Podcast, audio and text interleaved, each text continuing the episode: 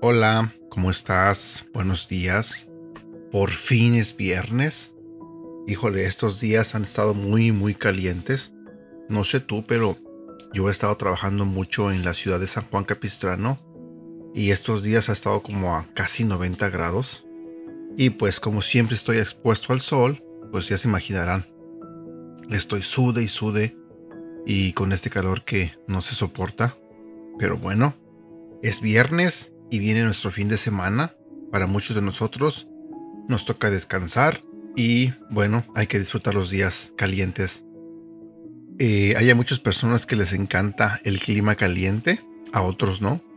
Una vez alguien me dijo que es mejor que haga poquito frío porque te pones un suéter o una cobija y ya está, lo solucionas. Pero cuando hace calor, es más difícil que te quites el calor. Y de cierta manera tiene razón. Pero bueno, tratemos de lidiar con este calor de una manera que no nos afecte tanto. Al menos yo ya me estoy poniendo más prietito de lo que ya estaba. Pero bueno, comencemos con nuestro devocional del día de hoy que se titula Habla con el Dios que es bueno. La Biblia nos dice en el libro de Salmo capítulo 100 versículo 5, Porque el Señor es bueno, su fiel amor es para siempre, de generación en generación ¿Alguna vez has notado que actúas de manera formal cuando hablas con alguien que no conoces muy bien? Lo que sabes sobre alguien influye en cómo te comunicas con esa persona. Lo mismo es cierto con Dios. Tu comprensión de cómo es Dios da forma a todo lo demás en tu vida, incluida tu vida de oración. Mucha gente tiene ideas falsas sobre Dios. Algunos piensan que está irritado y molesto todo el tiempo otras personas se imaginan a un Dios que está listo para saltar cuando hacen un movimiento equivocado y otros piensan que está de mal humor, siempre cambiando de opinión.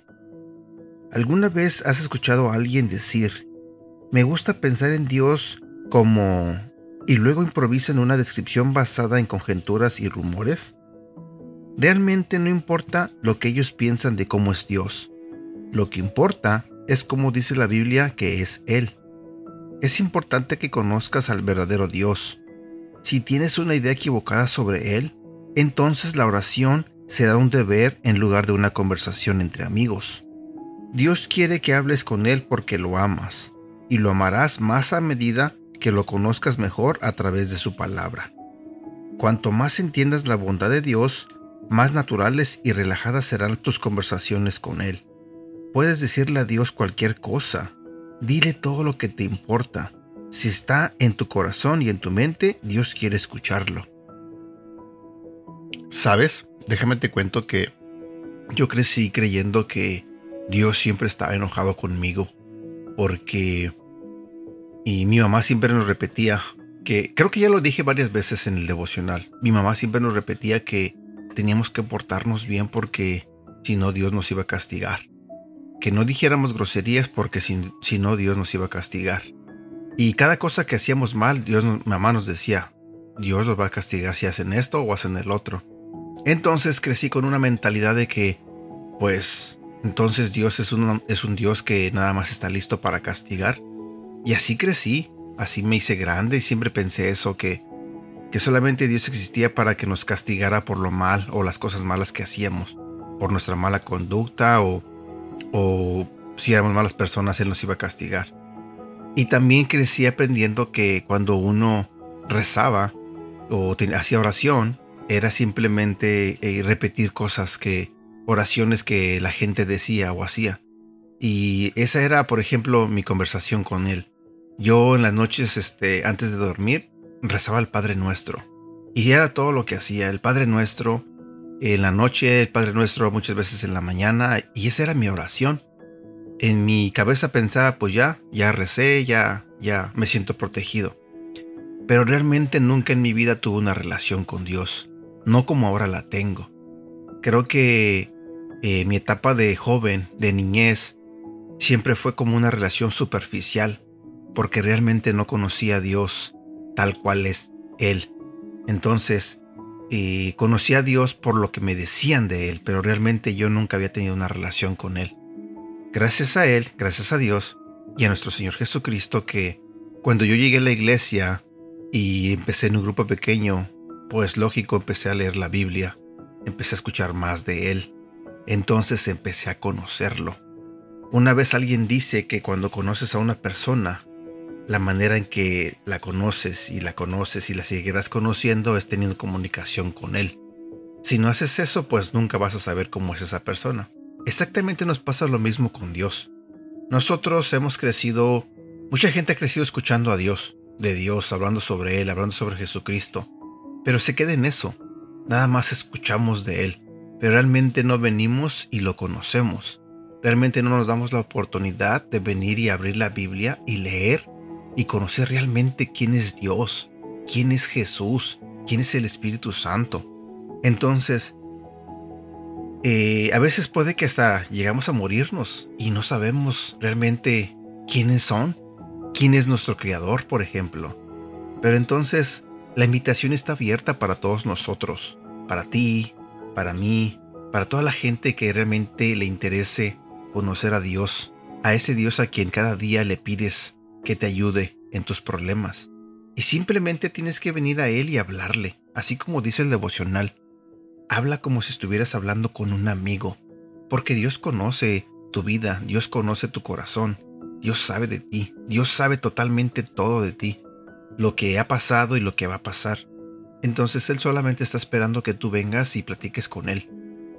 Hacer oración con Él, tener una oración con Él es simplemente eso, tener una plática. No ocupas palabras filosóficas, no ocupas palabras intelectuales, no ocupas un vocabulario ah, muy religioso. No, simplemente habla con Dios como, como si hablaras con un mejor amigo, como si hablaras con tu mamá, como si hablaras con tu papá.